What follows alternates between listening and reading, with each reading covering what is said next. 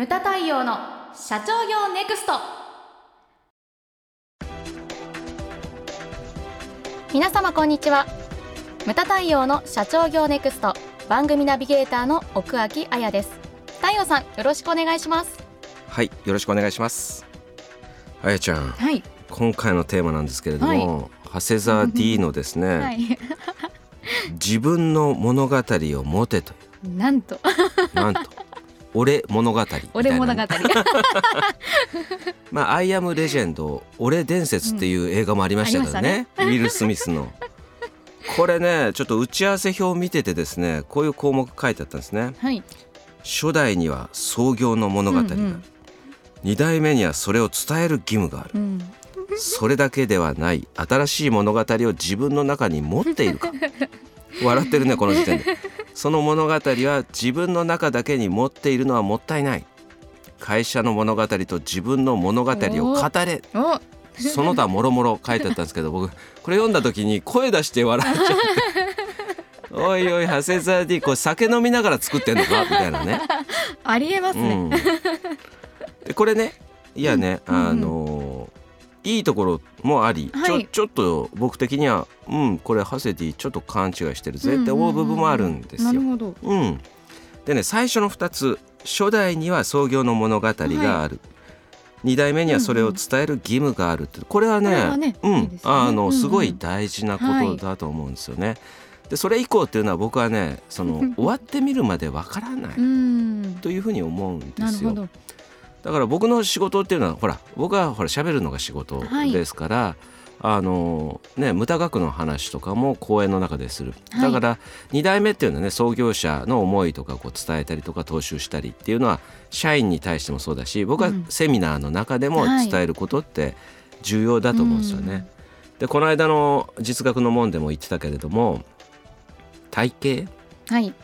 会長からずっと僕は、えー入居当時から言われてたのが体型をつかめ体型をつかめっていうふうに言われてて、はい。その体型って何かって言ったら原理原則、はい。まあ、哲学もそのうちに入ると思うんですけれども、変わらないものなんですよね。はい。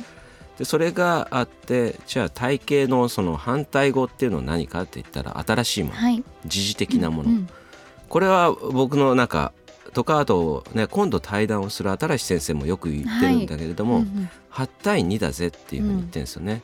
原理原則っていうのがやはり大切で、うん。そして時事的なものっていうのは変化していくからそれははい2割ぐらい、二割。うん。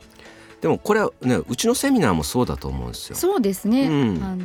時事的なものっていうのははいどんどん変わっていくじゃないですか、うんその2割にだからセミナーうちの全体のセミナーを100とすると、20個ぐらいはだから時事的なものをやって、ね。80個をだから原原理原則の。はい、それがうちのスタンスタンスだと思うんですよね。まあ、全国経営者セミナー違うけどね、はい2割で押していってるけれども だからそれでいいんですよ。うんうんうんアップトゥデートなものをこうはい提供していくっていうのがうちの役割だと思うんですよね。だからその僕もセミナーの中で心がけてるのはその無駄理論というものを8割、うん。あとの2割はだから会長には話せない僕目線のものであったりとか、世代であったりとかね、うん。あとはあの新しいものうん。時事的なものをこう加えていくっていうのがだ今の実学のもののスタイルにしてるんですよ。はい。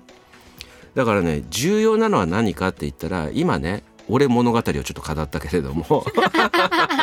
笑ってんの。そうあのねそう自分の役割を知ることだと思うんです。こなれをるほどこれを聞きになっている一人一人が自分の役割は何なのかということを意識すること、うんうんうんこれだからねなんとなくほわーんとねチコちゃんのぼーっと生きてんじゃねえよじゃないけれども はいぼーっと経営をしていてはダメなんですよね。うん強く強く意識をすることが重要だと思うんですよ。そうするとですね、はい。ハセディの言う自分の物語が見えてくるわけですよ。うん。ちょっとさ自分の物語っていう時にいちいちニヤッとするのやめて こっちもちょっと笑ってきちゃうんだけど。であと俺ね物語。そう。はい。役割って言いましたけれどもはい。重要なのがこの間ですねちょっとまあねあの会社の固定資産を売却してちょっと会長に大目玉を食らったことがあったんですけれども。そうでしたね、そこだけシリアスにならない。あのね会長室言われて僕言われましたよ。こうお前は美伝を残すという言葉を知ってるかっていうふうに言われたんですよね、美伝。まあ美しい田んぼですよ、はい。うんうん。で会長の中ではその美伝イコール固定資産っていう思うん。いこれはだから世代的にもしょうがないことだと思うんですよ。そうですよね。うんうん。まああの戦争で家が焼けたりしたんでね、はいうんその固定資産に対するつあの思いっていうのはすごい強く持ってるのははいわかるんですけれども、それはそれが僕は創業あの創業者だと思うんですね。はいでそれでいいと思うんです。うんうんでも僕の役割はやはり違うわけですよ。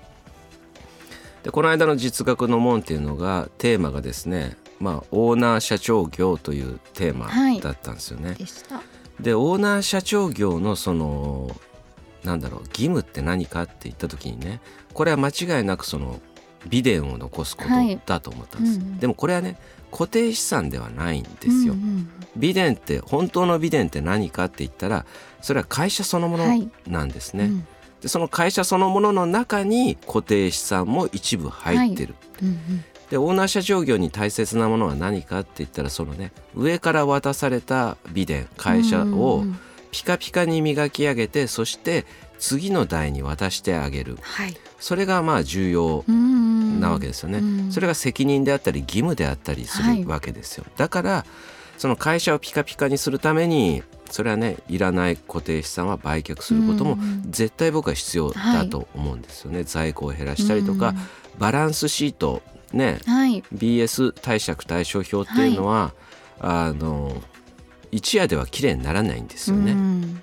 何年も何年もかけてあれっていうのはだって今までの蓄積なわけじゃないですか、損益計算書っていうのはね年によってね、はい。すごい上下するけども、だから時間をかけてずっとこう綺麗にしていってあげることっていうのが重要だと思うんですよね、そういうことをやる努力っていうのはこうしなきゃいけないと思うんですよね、まあ役割それが僕は2代目の役割、うん。まあ、3代目は3代目でまた変わってくると思うんですよね、はいあのっていうのは環境も変わってくるからです。すよね。よく言うじゃないですか、あの駅伝と一緒って僕言うじゃないですか、はいはいよくねはいだから2番目は2番目。走るルートも何も全部違うわけです。よ、うんうん。あの気温も違うし、はい。風向きも違うかもしれないしね。だから3代目には3代目の違ったねその役割っていうのがあると思うんですよね、うんうん。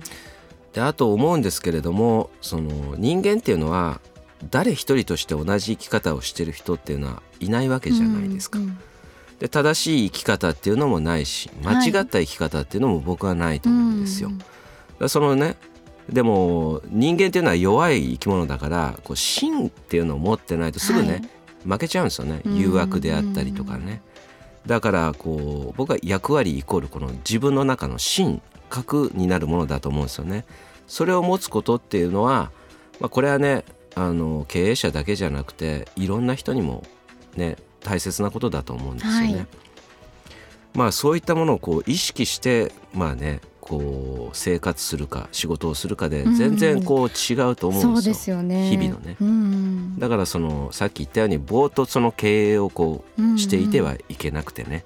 自分の役割をきっちり把握してそしてやることっていうのはまあ重要だと思うんですよね。はいでさっきも言ったようにその「俺物語」俺物語っていうのは、だからそういうのをやった上でねまたね別の世代であったり、うん。社員とかが嬉しいのはね一番理想なのは社員がよそ行った時に「うちの社長はこういう人なんです」って言ってね嬉しそうにこう会話ができるようはない。状態であるのが、僕はねそそれが理想だなというふうに思うんですよね。だから「俺物語」っていうのは俺が語るものではななくて他人が判断して語るものであると僕は思うわけです。はい。ムタ太陽の社長業ネクストは全国の中小企業の経営実務をセミナー、書籍、映像や音声教材、コンサルティングで支援する日本経営合理化協会がお送りしました。今回の内容はいかがでしたでしょうか？当番組で取り上げてほしいテーマやご質問などございましたら当番組ホームページ上からお寄せください。お待ちしております。それではまた次回お会いしましょう